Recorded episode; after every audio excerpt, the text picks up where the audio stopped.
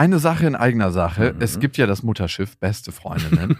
und auf dem segeln wir ab September wieder quer durch Deutschland und Österreich. Es gibt eine neue Tour, die heißt Zu hart für den Podcast. Und da kommen so ein paar Inhalte rein, die wirklich zu hart sind für den Podcast. Es gibt sehr viel Interaktion mit euch. Es wird ein Riesenspaß. Es ist immer wahnsinnig lustig, was uns die Leute danach spiegeln. Man hat einfach einen saugeilen Abend. Also wir zumindest. Wir zumindest und hoffentlich auch alle anderen. Wir hatten auch letztes Mal die Erfahrung gemacht, dass beste Vaterfreudenhörer bei der Tour waren und auch sehr viel Spaß hatten. Ja, unbedingt. Und unbedingt. irritiert waren, was wir hier überhaupt machen. ja, ganz Freunde. genau. Es gibt ja Leute, die hören beste Vaterfreunde, die kennen beste Freundinnen nicht. Mhm. Und es wird eine gesunde Mischung. Also sowohl beste Freundinnen als auch beste Vaterfreundenhörer werden abgeholt. Und ihr könnt euch jetzt die Karten sichern. Die Infos findet ihr in den Shownotes und die Karten gibt es auf bestefreundinnen.de. Und es gibt nicht so viele. Also falls ihr überlegt, macht's lieber jetzt. Eins, zwei, drei. Ich habe, ich habe lieb.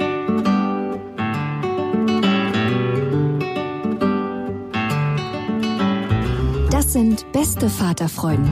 Keine bösen Wörter. Halt die Fremde, alte Schöpfe. Setz dich bitte hin. Der langweilige Podcast übers Kinderkriegen mit Max und Jakob. Hallo und herzlich willkommen zu Beste Vaterfreuden. Hallo. Und eigentlich ist es ein bisschen ironisch über das, was wir heute reden wollen, weil es geht um das, was uns wichtig ist als Vater und was so mein Anspruch ist und wo ich noch nicht weiß, ob ich dem gerecht werden kann. Guter Vater, schlechter Vater, wenn es sowas überhaupt gibt. Und vor allem um Vaterliebe und wie man Zeit mit seinen Kindern verbringt.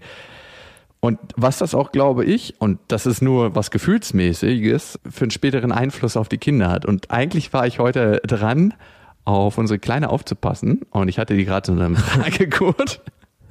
aber sie wurde. Und wolltest mit dem Tragegurt aufnehmen? Ja, ja, aber sie wurde tierisch unruhig. Mhm. Und dann musste ich sie zur Mama geben.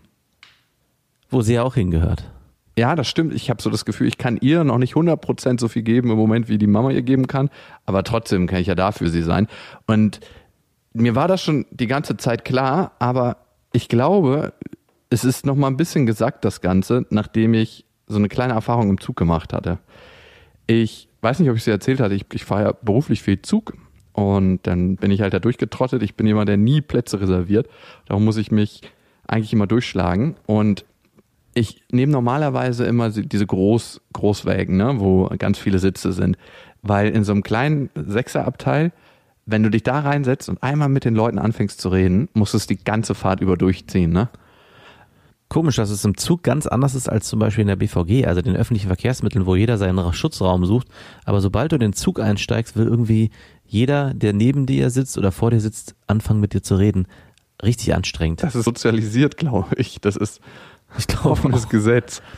Ich bin durch den Zug gelaufen und es war tierisch voll und es war nur noch ein Ding frei. Und eigentlich macht man das nicht. Es war so ein Mutter-Kind-Abteil. Aber hm. die Mama saß da alleine mit ihrem Baby. Und ich habe kurz geguckt und habe so Blickkontakt mit der Frau aufgenommen und ähm, die hat mir zu verstehen gegeben, ey, komm rein, ist okay, ist cool. Und dann bin ich halt reingekommen und ich habe Sag mal, den Blick kanntest du dir noch von früher, wenn eine Frau alleine saß, hat die denn auch genau den gleichen Blick zugeworfen? Auf jeden Fall. Darauf wollte ich gerade kommen. Das war eine super, super attraktive Frau. Also das hat man schon gleich gesehen, dass sie ähm, ja, äh, sehr, sehr attraktiv ist. Und, und wie sich später herausstellen sollte, ist sie Model und sie ist gerade von einem Job nach Hause gefahren und hat ihr Kind halt mitgenommen. Und wir haben dann halt ein Gespräch angefangen und es war ziemlich cool, weil es wurde gleich relativ intensiv. Kennst du das dass du manchmal mit Menschen eine krasse Ebene hast? Ja, wenn das gleich am Anfang sich einstellt. ist immer sehr faszinierend, wenn das passiert. Als ob man sich schon länger kennt und ohne dass man irgendwie über Themen spricht, die beide langweilen. Das ist ein ganz bestimmtes Gefühl, was sich da einstellt. Man kann diesen ganzen Smalltalk weglassen und beiseite schieben und gleich da anfangen, wo es irgendwie wesentlich ist. Klar haben wir auch ein bisschen Smalltalk gemacht. So, ähm, ich glaube, so Themen als Eltern sind immer so Ernährung, ernährt ihr euch biologisch, ernährt ihr euch nicht biologisch. Also wie alt sind deine Kinder? Wie alt ist deins? Wie, wie war die Geburt? Bla bla bla bla. Ne? Oh. Diesen ganzen Kladderadatsch. Was auch richtig krass First World ist, so über die Themen. Ey, das kommt mir so auch so ein bisschen wie so ein Sparring immer vor, wenn man sich so gegenübersteht, guckt so, Ach, wer, wer hat hier mehr oder weniger zu bieten. So, ne? ja, genau. Ah, mhm. Was für eine Kita? Ah, eine staatliche. Okay, ich verstehe. Also Ihr seid schon mal unten durch. Ach, euer Kind ist gesetzlich versichert? Also wir haben da was ganz Tolles. Boah, ey, wie mich sowas ankotzt, da denke ich mir, ey, fickt euch einfach. Aber das war wirklich ein cooles Gespräch. Ich meine, sie war Model und ich glaube, sie war ja schon ja so eine gesonderte Person, die hatte schon auf eine ganz bestimmte Art und Weise ein Luxusleben. Auch ihr Mann, der war auch Model und ich glaube, die beide haben sehr, sehr gut verdient. Auch die haben ihr Kind erst so nach zweieinhalb Jahren in die Kita geschickt, weil die beide halt auch relativ viel Freizeit haben, dadurch, dass sie Ja. sich die Aufträge aussuchen können und dann, ich meine, wenn du ein erfolgreiches Model bist, muss man auch einfach mal sagen, arbeitest du vier, fünf Tage im Monat, wenn du gebucht bist und von dem Geld kannst du dicke leben. Also ich muss sagen, ich bin, kein äh, attraktives Model Mhm. und wir haben unser Kind auch nach fast, na nicht ganz zweieinhalb Jahre in die Kita erst gesteckt. Nur mal so. Faszinierend. Also es geht auch. Wow. Faszinierend. Ne? Das ist nochmal viel beachtenswerter, als wenn man als Model sein Viel Kind nach beachtenswert. zweieinhalb Ja, so ein. Model macht es, steckt es mit links weg, aber ich meine, naja. Ja, du, ich mach mir hier kurz ein Bier auf. Mach das mal.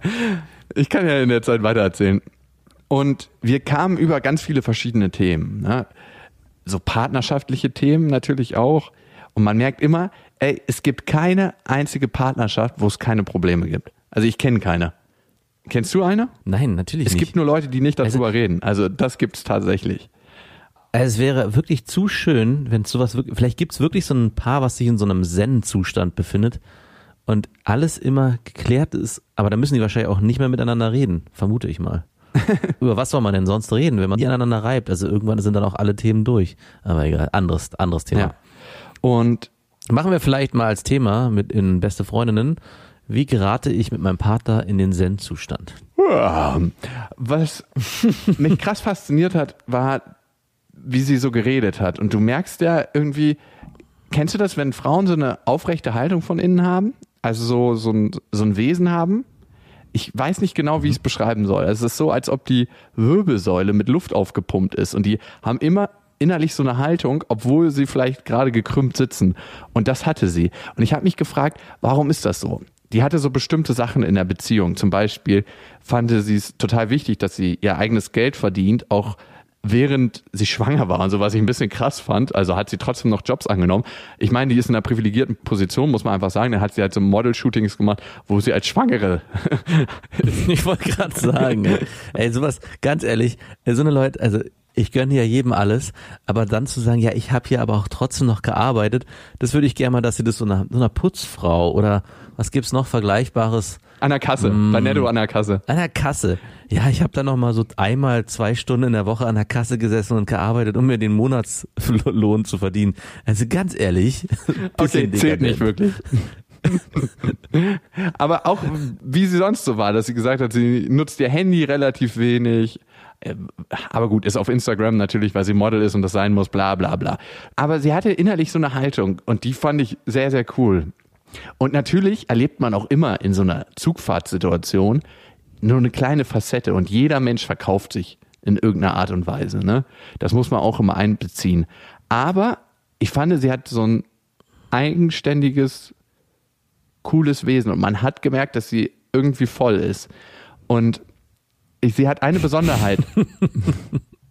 Was lachst du denn? dass sie irgendwie voll ist. Ja, nicht mit Sperma, Mann, Alter. Was denkst du denn wieder? Nein, dann mit Sperma auch nicht, sondern mit Alkohol, dachte ich. Ach so, okay. Auch das nicht. Und sie hat mir eine Besonderheit über ihre Erziehung erzählt und ich fand das krass. Nicht ihre Mutter hat sie erzogen, also erzogen haben sie beide, aber ihre Mutter hat acht Wochen, nachdem sie sie bekommen hat, gleich wieder angefangen zu arbeiten. Und ihr Papa, der ist ähm, selbstständiger Biologe und der hat sich einfach mal drei Jahre am Stück, und das muss man natürlich auch erstmal können, aber ihre Mutter ist, äh, glaube ich, Oberstudienrätin gewesen und hatte quasi die finanziellen Mittel, ihren Vater durchzupumpen. Und der Vater hat sich drei Jahre lang Zeit genommen und hat Hausmann gespielt. Ja, geil. Und sie meinte, das Bild, was sie von ihrem Vater hat, wenn sie sich an ihn erinnert, an ihre Kindheit, ist mit ihrem Vater gemeinsam in der Hängematte liegen. Sie haben fast eigentlich nichts anderes gemacht, außer zusammen gelesen, in der Hängematte gelegen und Zeit miteinander verbracht. Und du merkst, dass die Frau richtig krass viel Liebe von ihrem Vater empfangen hat. Dass es sie als Frau jetzt noch nährt, wenn man das so sagen will. Also weißt du, was ich meine? Dass es jetzt noch was als Frau gibt. Und im Umkehrschluss, glaube ich, merkt man das auch sehr, wenn eine Frau von ihrem Vater als erwachsene Person nicht so viel Liebe in ihrer Kindheit gekriegt hat. Das macht was mit der Entwicklung. Deswegen ist es mir ein krass großes Anliegen und ich weiß nicht, ob ich das immer so erfüllen kann, dass mein Kind spürt, dass ich es liebe. Also ich, ich glaube, das ist auch schwer zu sagen. Also ich, ich kann nicht sagen, ich habe dich lieb, sondern das ist irgendwie mehr so ein Gefühl, was sich vermittelt. Also das ist ja ein Punkt, der sich immer dann in der Situation darstellt, wer geht arbeiten und wer bleibt zu Hause. Und dann kommt die zweite Frage, wie viel Zeit muss ich mit meinen Kindern verbringen, beziehungsweise wie viel Zeit ist wertvolle Zeit? Und dann steht immer im Raum, reicht es, zwei, drei Stunden intensiv Zeit mit meinen Kindern zu verbringen, am Tag zum Beispiel oder auch Wochenenddad, Wochenenddad, Wochenenddad. der wirklich nur dann Zeit hat.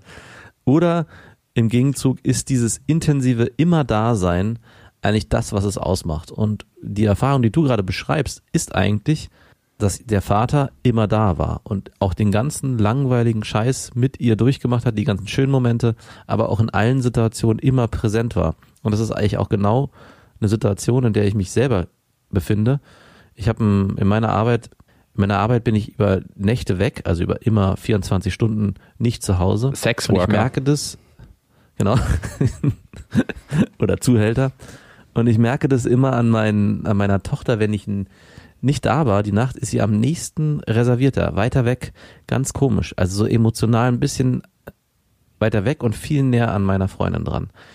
Und ich würde jetzt mal behaupten, dass im sonstigen Alltag wir eigentlich beide genau gleich viel Liebe geben, aber dieses konsequente Präsentsein, und da muss man sich als Mann oder auch als Frau fragen, in der Erziehungsrolle, wie viel Zeit will ich qualitativ oder quantitativ mit meinen Kindern verbringen und was reicht mir und was reicht auch meinen, meinen Kindern. Und ich glaube, wenn man merkt, man hat quantitativ wenig Zeit, also das ist ja bei mir oft so, dass ich unterwegs bin, irgendwo auf Reisen und meinem Job nachgehe. Ne? Das ist natürlich auch ein Stück weit selbst gewählt. Ich liebe einfach meine Arbeit und ich mache das total gerne und bin dementsprechend viel unterwegs. Mein Zeitfenster, was ich habe, ist eingeschränkt. Aber es ist natürlich auch eine Wahl. Man kann sich niemals zum Opfer des eigenen Alltags machen, weil man muss Genau wie der Biologe halt auch nicht. Ne? Er hat sich ja auch entschieden Mhm. zu sagen, ich führe meinen Job erstmal in drei Jahre, das ist wirklich eine lange Zeit, nicht aus, Ja.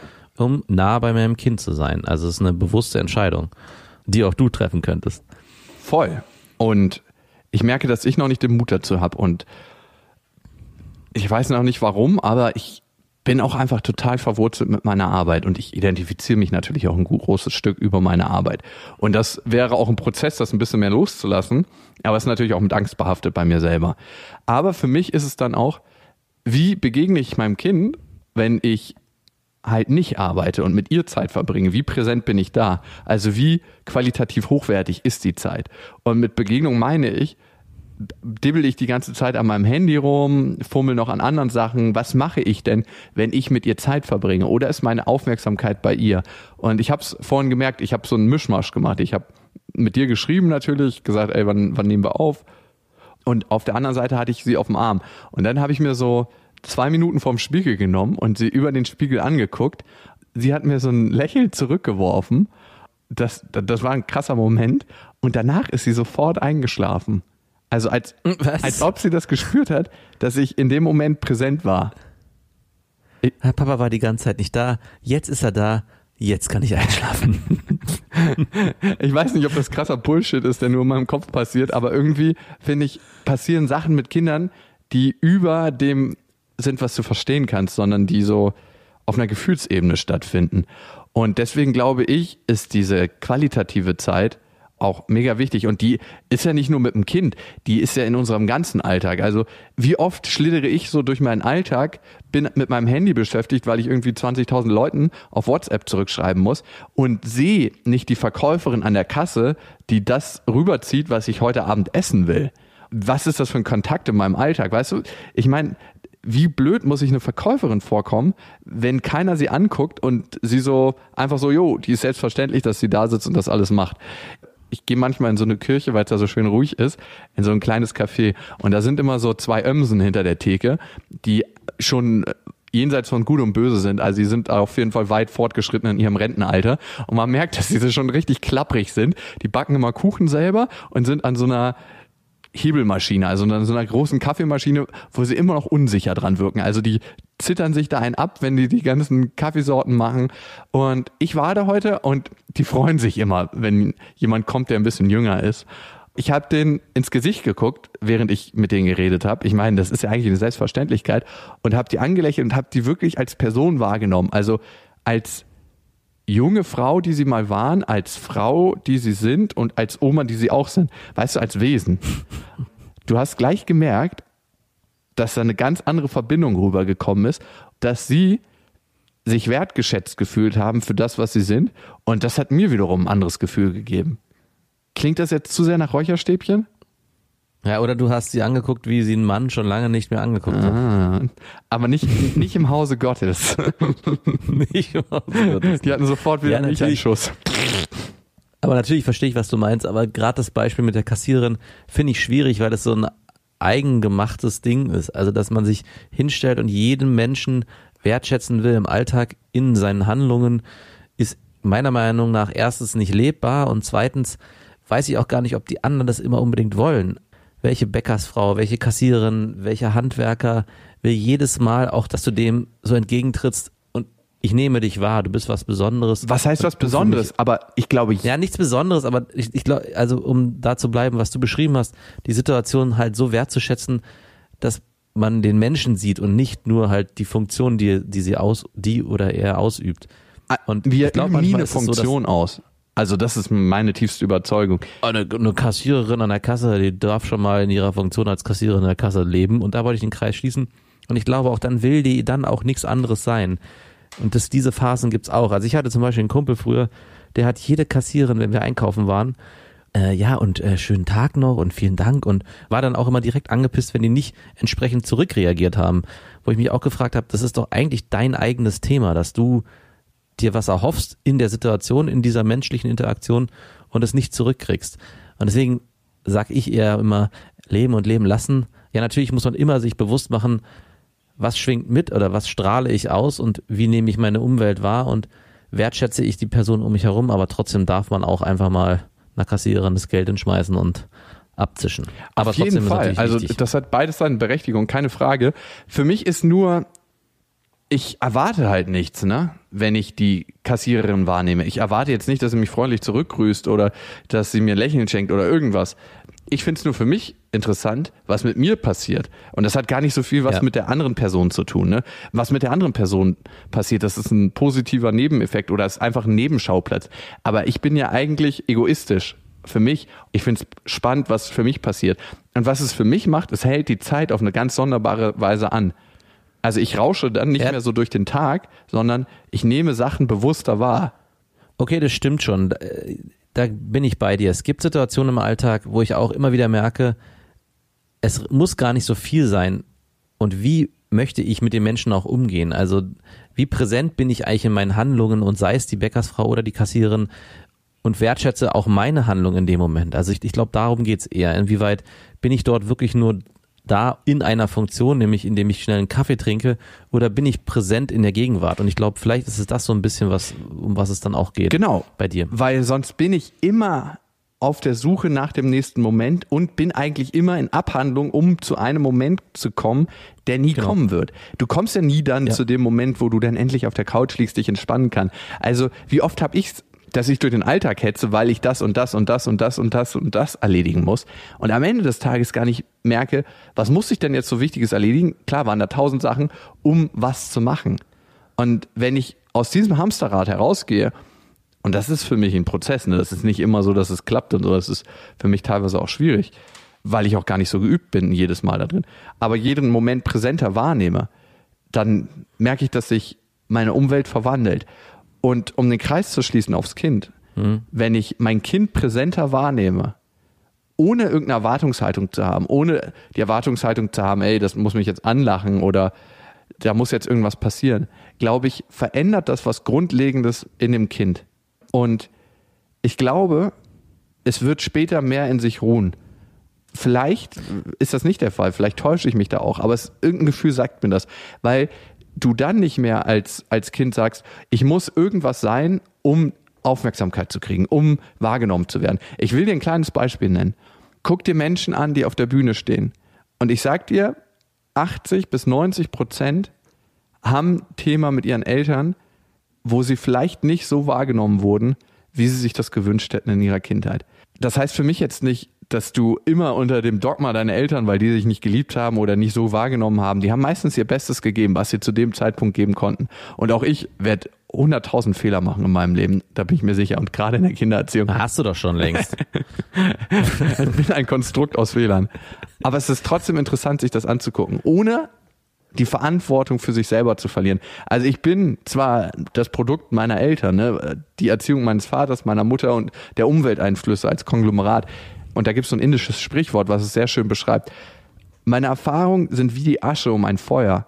Wenn ich mich selbst erkennen will, muss ich aber in die Flamme gucken. Und die Flamme ist das jetzt. Ich hätte auch nochmal ein ganz praktisches Beispiel zu dieser Situation, Momente bewusst wahrnehmen. Ich merke das zum Beispiel auch gerade an meiner Tochter ganz intensiv in Situationen, wie gesagt, ich hatte vorhin schon erzählt, dass ich über Nächte lang weg bin und ich war auch in letzter Zeit extrem gestresst und auch von meinen Kindern genervt. Also nicht von meinen Kindern als Person, sondern von Kindern an sich. Also das, es war mir einfach zu viel Kindern in meinem Kinder Leben. nerven auch.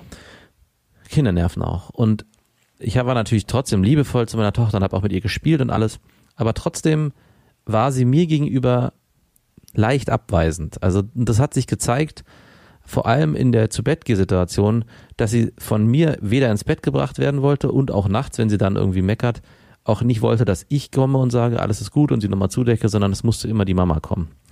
Und ich habe dann für mich entschieden, dass ich wieder bewusster in die Situation reingehen will und auch wieder mehr Zeit intensiv mit meinen Kindern verbringen will, aber nicht um diesen, dieses Dogma zu befriedigen, ich muss, sondern weil ich es von mir aus wollte. Mhm. Also ich wollte präsent sein in der Gegenwart, in der Situation meinen Kindern. Und Ja. Das hat sich dann von sich aus eingestellt, äh, dass meine Tochter wieder viel näher zu mir gerückt ist. Ganz von alleine. Und das ist auch die Ehrlichkeit, von der immer gesprochen wird, wenn man sagt, Kinder sind grundauf ehrlich. Das geht nicht darum, dass ein Kind dir sagt, du bist hässlich. Das ist nicht die Situation, sondern das ist genau die Situation, wo ein Kind mit reiner emotionaler Wärme auf dich zugeht oder sich von dir abwendet. Und dir dann sagt, du bist hässlich. Du bist, Papa, Du bist fett. du stinkst. Deine Nase sieht so aus, als ob du viel Alkohol konsumierst. Was klappert so in deiner Tüte? Warum stinkst du? Und ich weiß nicht, ob, ob der Satz jetzt in der Situation passt, aber meine Tochter hat mit zweieinhalb Jahren zu meiner Freundin einen fast schon philosophischen Satz letztes Mal gesagt. Mama, du musst wieder klein werden, dann können wir zusammen alt werden. Da steckt genau, glaube ich, auch das im Kern irgendwo drinne, dass in der Situation, wo du mit Kindern ganz in dem Moment bist, nehmen sie dich nicht als Erwachsener wahr und du selber nimmst deine Kinder dann auch nicht als Kind so wirklich wahr, sondern ihr begegnet euch emotional zumindest auf Augenhöhe. Das kenne ich auch auf jeden Fall. Also das habe ich bis jetzt noch mehr, wenn ich mit meinen Neffen spiele, dass ich irgendwann so nach zehn Minuten merke, hey, wer hat hier gerade die Verantwortung? weißt du? Weil ich merke dann, ich verliere mich so in dem Spiel. Er liebt es halt so sportliche Sachen zu machen und er ist auch richtig mutig und springt so Trampolin und macht halt so lustige Sachen immer, wo ich ihn immer anfeuer und das dann auch mitmache. Oder wenn ich einen Salto auf dem Trampolin mache, macht er den schon nach und ich meine, der ist drei. Also ähm, ist natürlich auch risikobehaftet. Leicht. Aber ich finde es mega lustig, weil ich mich echt dann irgendwann erwische, dann, dass meine Schwester dann so rauskommt und schon fast mit uns schimpft, weil ich merke, ich habe mich so in dem Spiel verloren, dass ich nicht mehr darauf achte, was ist jetzt genau das Richtige und was ist genau falsch, sondern wir entdecken die Welt und gucken einfach, was so Ja. los ist. Eine Sache noch zu diesem, wie präsent bin ich für meine Kinder da. Ich finde, wichtig ist für mich, und das ist eher eine Erinnerung an mich, dass ich nicht das mache, um später mal ein Kind zu haben, was irgendwie voll im Leben steht, sondern selbst wenn wir morgen weggebombt werden aus irgendeinem Grund, war es für mich heute die richtige Entscheidung, so das gemacht zu haben. Also ohne ein größeres Ziel dahinter, weil ich glaube, dann erzeugst du genau das Gegenteil. Dann bist du nämlich gar nicht mehr im Moment, sondern machst das, um was zu erzeugen. Und das ist ganz oft was, glaube ich, was uns in der Erziehung begleitet. Wir machen was, um etwas zu erzeugen. Also mein Vater Genau. macht was mit mir, damit ich mal so und so werde, was seinen Vorstellungen entspricht, wie man als Sohn, als Mann zu sein hat, damit man, und er will ja immer das Beste für mich, damit man glücklich ist. Aber woher weiß ich, was das Richtige ist und was mein Kind glücklich macht als Erwachsene? Ich habe gar keinen blassen Schimmer, weil ich das selber ja noch nicht mal für mich so richtig herausgefunden habe. Wie kann ich die Überheblichkeit haben, das für einen anderen Menschen zu wissen? Ich kann nur wissen, was macht uns im Moment Spaß und was ist cool jetzt. Also ich habe mir mit meiner Freundin vorgenommen, unsere Kinder nicht so zu erziehen, dass man immer irgendwelche Ziele erreichen will oder messbare Schritte erreichen will, wo man weiß, okay, jetzt ist mein Kind da und da, sondern versuchen, das Kind immer da abzuholen, wo es ist und auch in seiner eigenen Bedürftigkeit auch wahrzunehmen und emotional auch immer genau in dem Moment bleiben zu lassen. Das ist oft nicht so einfach, weil wir in unserer Gesellschaft, es fängt schon eigentlich mit der Geburt an, äh, geht's los, dass man bestimmte Normen erreichen muss, sei es Mindestgewicht, Mindestgröße. Das weißt du ja jetzt auch, wie schnell das alles geht. Dann kommen die ganzen Uruntersuchungen, Kita, alles ist auf Leistung programmiert von vornherein. Es gibt einen krassen Gegentrend.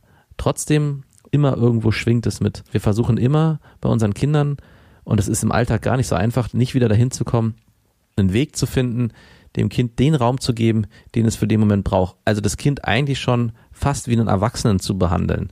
Und ich glaube, viele Mütter und Väter können mich da bestätigen. Das funktioniert sehr gut so bis zwei. Und ab zwei, wenn dann diese Rebell-Bock-Phase kommt, verfällt man sehr schnell wieder in diese Muster, Erpressungsmethoden, Bestechung. Da ist auch nichts falsch Immer dran. ganz seicht. da ist überhaupt nichts falsch. Es gibt hier keine Erpressung. Es gibt kein richtig oder falsch. Aber klar sehe ich auch, dass es mega schwer ist in unserem System, kein Systemlink zu erziehen. Und für mich ist es jetzt meine Aufgabe als erwachsener Mann, zurückzugewinnen, was ich dachte mal, was richtig ist. Wenn du weißt, was ich meine. Also, ich dachte immer, es ist wichtig, von allen gemocht zu werden. Ich dachte immer, es ist wichtig, dass ich von der Gesellschaft angesehen werde. Ich dachte immer, es ist wichtig, einen Job zu haben, wo alle sagen, wow, cooler Job. Ich dachte immer, es ist wichtig, viel Geld zu verdienen. Und, Ich dachte, es ist wichtig, viel Freunde zu haben. und ich dachte immer, es ist wichtig, mit vielen Frauen geschlafen zu haben. Ich dachte immer, es ist wichtig, richtig attraktive Frauen zu bumsen. Aber je älter ich werde, desto mehr fällt das von mir ab. Und ich werde quasi eine neue Version von mir selbst, der es nicht mehr so wichtig ist, wie die Masse von mir denkt. Und das heißt nicht, wie das Individuum von mir denkt, beziehungsweise wie das Individuum mit mir fühlt. Also vielleicht ist es das. Mich interessiert nicht, was Leute von mir denken, nicht mehr so sehr und ich kann mich da noch nicht ganz frei von machen. Speziell nicht in dem Beruf, in dem ich arbeite. Ich glaube, das ist ein großes Kunststück. Aber ich will mich da immer freier von machen. Also es ist ein Prozess. Und das würde ich gern meinem Kind schon früh mitgeben. In der Art und Weise, wie ich mit ihm bin. Und das Perverse ist, man will das seinen Kindern von Anfang an mitgeben und macht es auch. Und ich glaube, man schafft es auch bis zu einem bestimmten Punkt. Und dann kommt das Alter, wo genau diese ganzen Sachen denen selber so präsent werden und sie dieses Geltungsbedürfnis entwickeln werden und auch genau an dem Punkt sind, ich will aber, dass alle mich mögen und ich will, dass ich irgendwie gut aussehe und ich will erfolgreich sein. Dann müssen weitere 15 Jahre vergehen, bis man wieder an dem Punkt ist, wo du jetzt bist, um zu merken, war alles gar nicht so wichtig. Und vielleicht ist es gar nicht gut, dem Kind das wegzunehmen, weißt du? Diese Entwicklungsmöglichkeit, das wegzusnacken, diesen Leckerbissen des Lebens. Aber meine tiefste Überzeugung ist, und vielleicht stößt mich das Leben auf was anderes, aber um es kurz zu fassen, die Art und Weise, wie wir mit unseren Mädchen sind und natürlich auch mit unseren Söhnen, definiert die Art und Weise, wie unsere Söhne als Männer sind und wie unsere Töchter als Frauen sind. Ich meine, du weißt ja selber, wie viele hundert oder vielleicht könnte man schon sagen tausend Mails wir bekommen haben von Frauen, die immer wieder in Situationen geraten, wo sie sich sehr stark ausgenutzt fühlen von Männern. Und Schwierigkeiten haben, Männer zu unterscheiden, die nur bumsen wollen und Männer, die eine Beziehung wollen. Ich glaube, es liegt auch nicht nur, aber auch an der Art und Weise, wie mit denen Frauen Beziehungen geführt wurde. Von väterlicher und von mütterlicher Seite. Aber die Mutter ist jetzt mal außen vor geklammert. Wir sind ja hier bei den Vätern. Und das kann man nicht verallgemeinern. Das wird nicht auf jede Frau zutreffen. Aber es gibt Frauen, auf die trifft es zu. Deswegen will ich da so einen Wert drauf legen. Weil ich glaube, man kann nicht nur im Außen gucken und sagen, ey, das ist ein Arschloch, der wollte mich nur ficken. Da gibt's immer eine Person. Nein, also ich wollte ich gerade, das wollte ich gerade sagen. Ich glaube auch gerade, wo du es gesagt hast, dass Pers Menschen, die sagen, ich will in eine Beziehung oder warum will der nicht mit mir zusammen sein, also auch immer das eigene Bedürfnis auf den anderen übertragen, werden am Ende wahrscheinlich nie das bekommen, was sie eigentlich wollen, weil sie es nicht selbst bei sich gesucht haben, sondern immer in dem anderen. Natürlich. Und die sind, glaube ich, so leer, dass sie an Menschen geraten, die auch ein Stück weit leer sind. Genau. Und ich muss eine ganze lange Zeit leer gewesen sein, ey. Ich war leer wie so eine Scheißdose. Also, und ich will nicht sagen, dass ich jetzt gefüllt bin, aber es ist so, als ob irgendwo jemand so einen kleinen Schlauch reingesteckt hat bei mir. Und es kommt immer mal wieder ein Tröpfchen Sirup rein. Und irgendwann kommt der Wasserfall und füllt die Dose auf. Und dann wird es noch geschüttelt, abgecannt und äh, ins Verkaufsregal gestellt. Aber um jetzt mal ganz kurz den Kreis zu schließen zu dem Model aus dem Zug, würdest du sagen, Väter in der frühkindlichen Erziehung sind die besseren Eltern, aber könnte es vielleicht sein, dass es vielleicht gerade Mädchen, Schrägstrich Frauen im Erwachsenenalter hilft, selbstbewusster oder anders mit der Situation umzugehen? Also die Frage nochmal anders gestellt, dann würde ich ja den Feministinnen eigentlich äh, in die Hände, in die Karten spielen, dass Männer mehr weiblicher werden müssen, damit sie stärkere Kinder erziehen. Ich glaube, es ist was anderes. Also ich sehe den Kern woanders. Wenn du Frauenzeitschriften von heute aufklappst, dann findest du ganz oft Rubriken, wie muss ich sein, damit er mich attraktiver findet? Zehn Punkte, wie ich den Mann in eine Beziehung reinziehen kann. Und ich denke mir, was für ein fucking Bullshit. Was für ein absoluter Rotz. Ich glaube, der Kern ist der, eine Mutterliebe ist die ganze Zeit da, in den meisten Fällen. Und sie ist für mich zumindest immer sehr, sehr bedingungslos gewesen. Aber die Liebe des Vaters ist ein Stück weit mehr an Bedingungen geknüpft. Hey, du springst darüber, gut gemacht, super. Ey, du hast deine, ist in die siebte Klasse Gymnasium geschafft, toll gemacht. Ähm, wow, du kannst jetzt Inline-Skates fahren, geil. Wow, wir können jetzt schwimmen gehen. Weißt du, was ich meine? Dieses, äh, du machst was, darum wirst du geliebt. Und wenn ein Kind ganz, ganz früh erfährt, dass das alles keine Rolle spielt und du trotzdem von deinem Vater geliebt wirst, glaube ich, rutschst du als Frau nicht in die Position rein, dass du glaubst, du musst was als Frau darstellen, du musst den und den Rock tragen, den und den Style haben, so und so dünn sein, um von dem Mann geliebt zu werden. Ja. Und ich glaube, da liegt die Kernessenz. Und darum ist die väterliche Präsenz so wichtig. Und ich weiß nicht, ob das was mit Feminismus zu tun hat oder nicht. Ist mir eigentlich auch scheißegal, weil ich viele Themen Ja, an. Feminismus regen mich einfach auf. Aber es hat was mit der Liebe vom Vater zu seinen Kindern zu tun. Und ich weiß nicht für mich persönlich, ob ich dem gerecht werden kann. Aber ich hoffe, das überträgt sich. Aber interessant auch, dass da- die Frau, die du im Zug kennengelernt hast, am Ende dann auch Model geworden ist. Also sich in ein Berufsfeld begeben hat, in dem sie ganz klar von außen bewertet wird. Aber so wie du sie beschrieben hast, ihr das anscheinend egal ist oder sie von innen so viel Selbstbewusstsein hat, dass sie diesen Beruf auch ganz anders ausüben kann, als vielleicht andere, die in den Beruf gedrungen sind, um sich selbst darzustellen oder äh, Anerkennung von außen zu bekommen. Also auf jeden Fall. Ich glaube, es ist eine Mischung aus bei ihr gewesen. Ich glaube nicht, dass sie ganz frei von dem ist, wie sie Menschen von außen beurteilen. Ich kenne es ja selber, ich bin ja selber im Beruf, wo du oft damit zu tun hast, dass Menschen zu dir kommen und sagen, ey, super gemacht oder wow, ey, das war richtig kacke. Weißt du, diese, diese Dualität. Und dass beides richtig ist und dass beides falsch ist, damit muss man lernen umzugehen. Und so Model, die eigentlich nur ihr Visuelles hat und wo du weißt, das vergeht auch, ne? Man muss mal ehrlich sein, wie viele Models werden gebucht, die 35, 36 oder 40 sind, die nicht Kate Moss heißen? Und nicht Heidi Klum. Und Heidi Klum wird ja eigentlich auch nicht als Model gebucht, so richtig. Also habe ich jedenfalls nicht gesehen. Vielleicht jetzt, weil sie berühmt ist. Aber dessen bist du dir ja bewusst. Und das ist, glaube ich, ein sehr, sehr schwieriges Spannungsverhältnis. Und wenn du da nicht früh zu dir selber findest und merkst, okay, ich bin der, der ich bin, egal ob jemand sagt, ich bin scheiße oder nicht, oder der beste Mensch der Welt. Und dass das ein krasser Pendel ist, das lernt ein Mensch, der in den Medien arbeitet. Also ey, die Menschen feiern dich den einen Tag und am nächsten Tag bist du der größte Arsch der Welt, weil du irgendwas Falsches gesagt hast, was der Masse nicht gefällt. Das kann immer passieren. Also, du, das geht so fucking schnell. Und wie oft ist es, dass Menschen dich beurteilen oder verurteilen, weil sie eigentlich keinen Bock haben, auf sich selber, in sich selber reinzuschauen und sagen, was geht denn bei mir gerade ab? Das ist so, ey, ich beschäftige Ja. mich liebend gern mit den Beziehungen von anderen Menschen. Weißt du warum?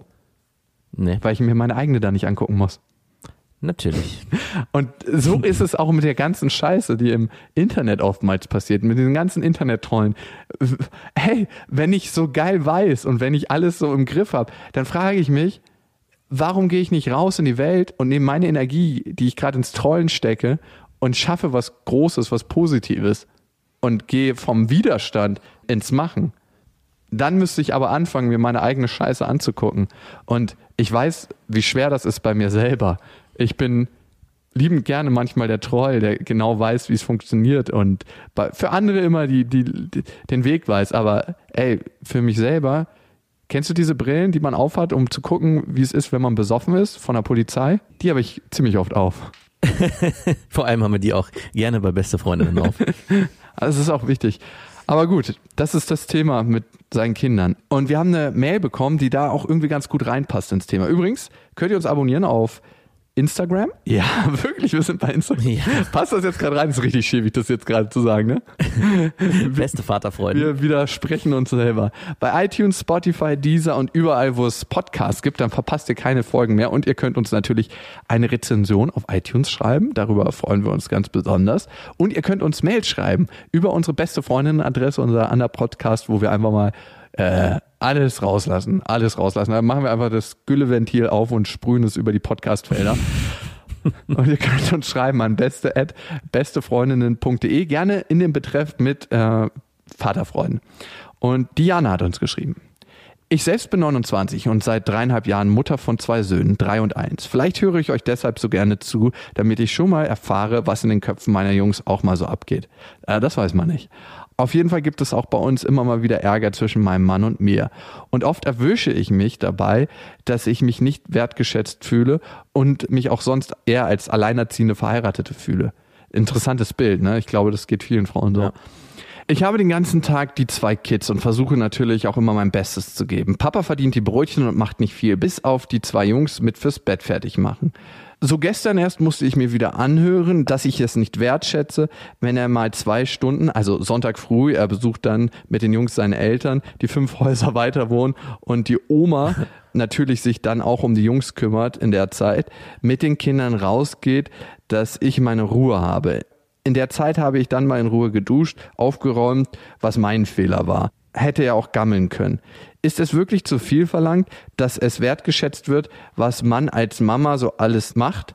Oder ist es von mir nicht wertgeschätzt, dass er jeden Tag zehn Stunden arbeitet und abends nicht mehr voller Elan rumspringt? Wir bewegen uns momentan auf dünnem Eis, haben einen großen Knoten in unserer Ehe, weil es an vielem fehlt.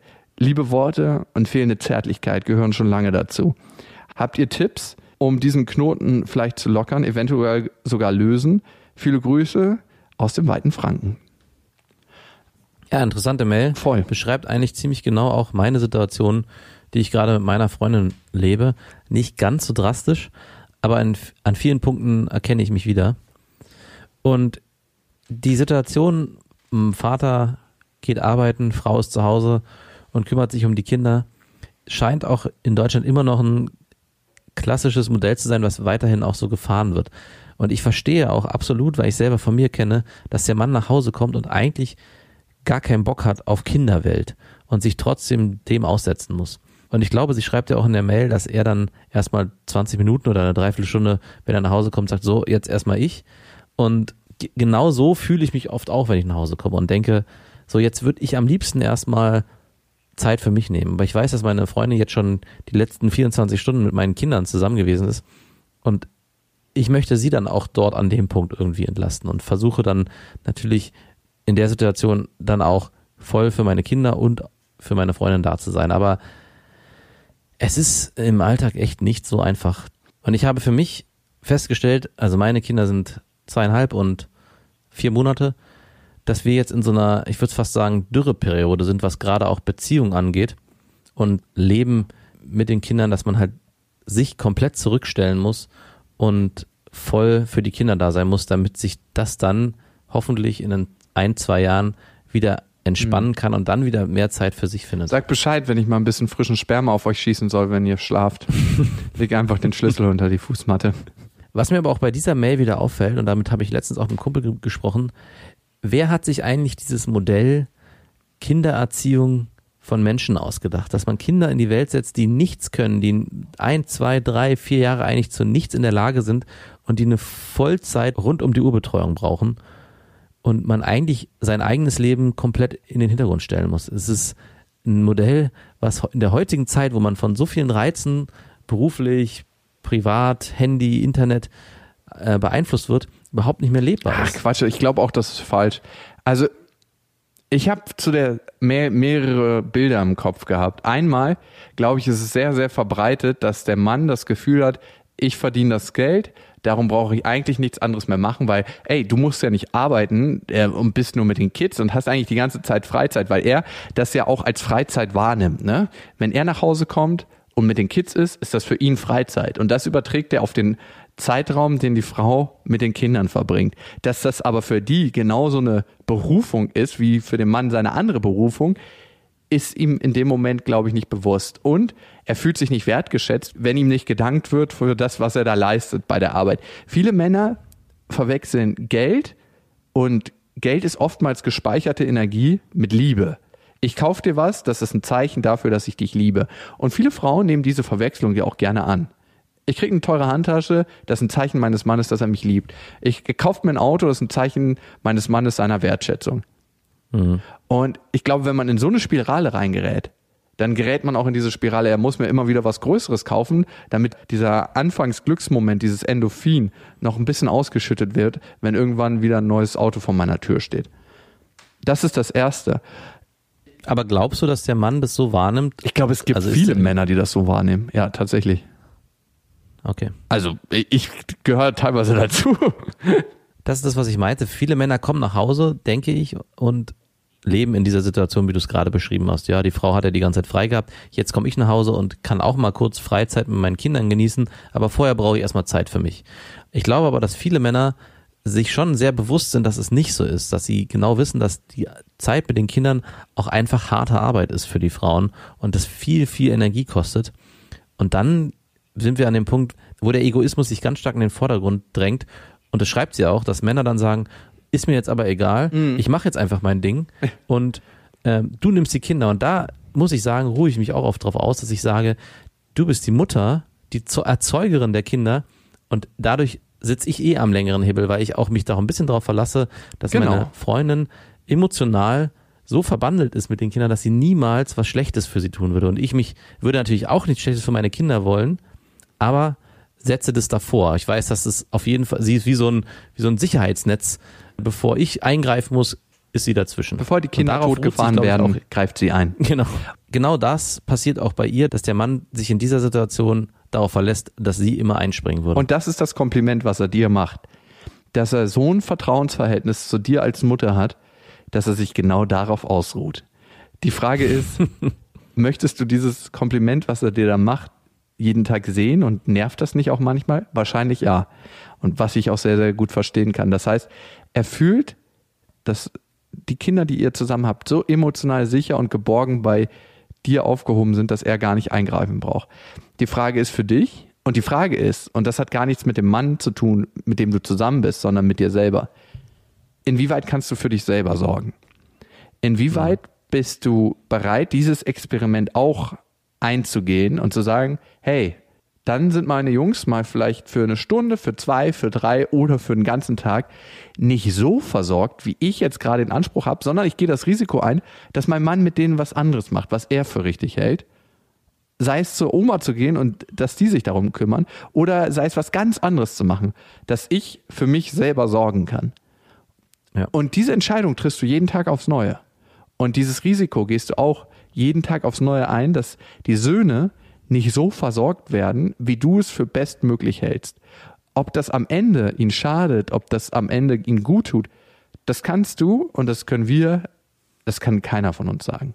Klar hast du als Mutter eine Intuition dazu, aber ich glaube im Zweifel spüren deine Kinder durch, wenn du selber für dich sorgst.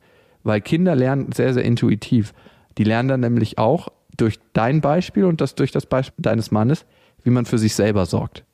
Und ich glaube, das ist was ganz, ganz, ganz Wichtiges, was man Kindern nicht aus irgendwelchen Büchern beibringen kann, sondern was man ihnen am eigenen Modell vorlebt.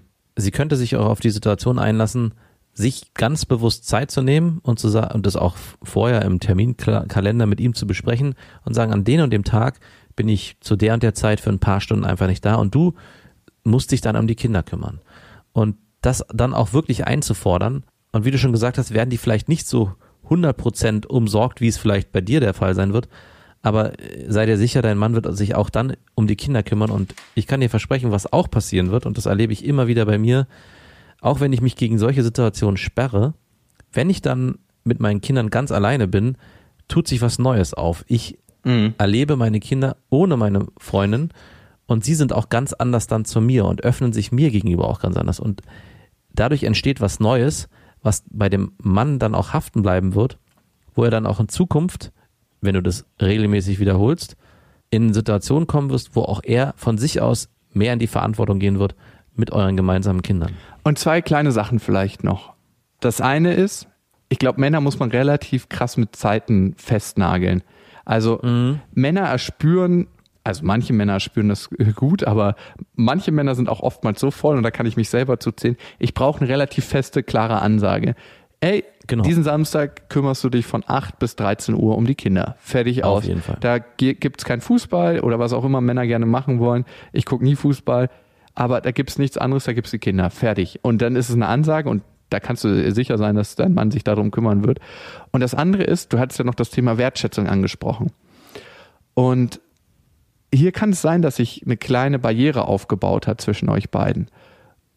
Und die Frage ist, kannst du was Schönes sehen, was dein Mann macht, was er für die Beziehung tut, was er für die Familie tut?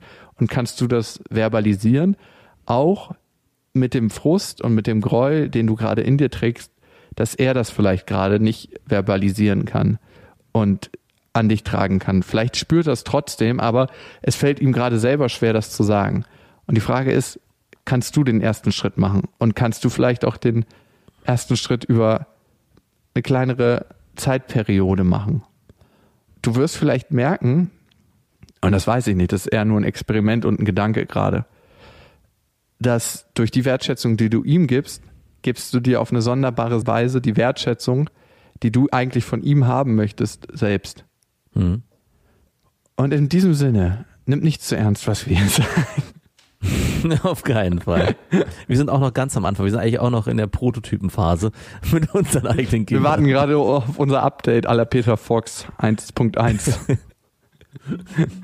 Aber wenn ihr irgendein Thema habt, schreibt uns gerne eine Mail an beste@bestefreundinnen.de am besten Vaterfreuden in dem Betreff und wir kümmern uns drum. Also wir kümmern uns drum im Lesesinne, wir lesen alles und ihr kümmert euch um euch selber, wenn ihr uns was schreibt, weil es ist schon mal strukturiert in eurem Kopf und ihr habt ein Ventil, wo ihr es rauslassen könnt.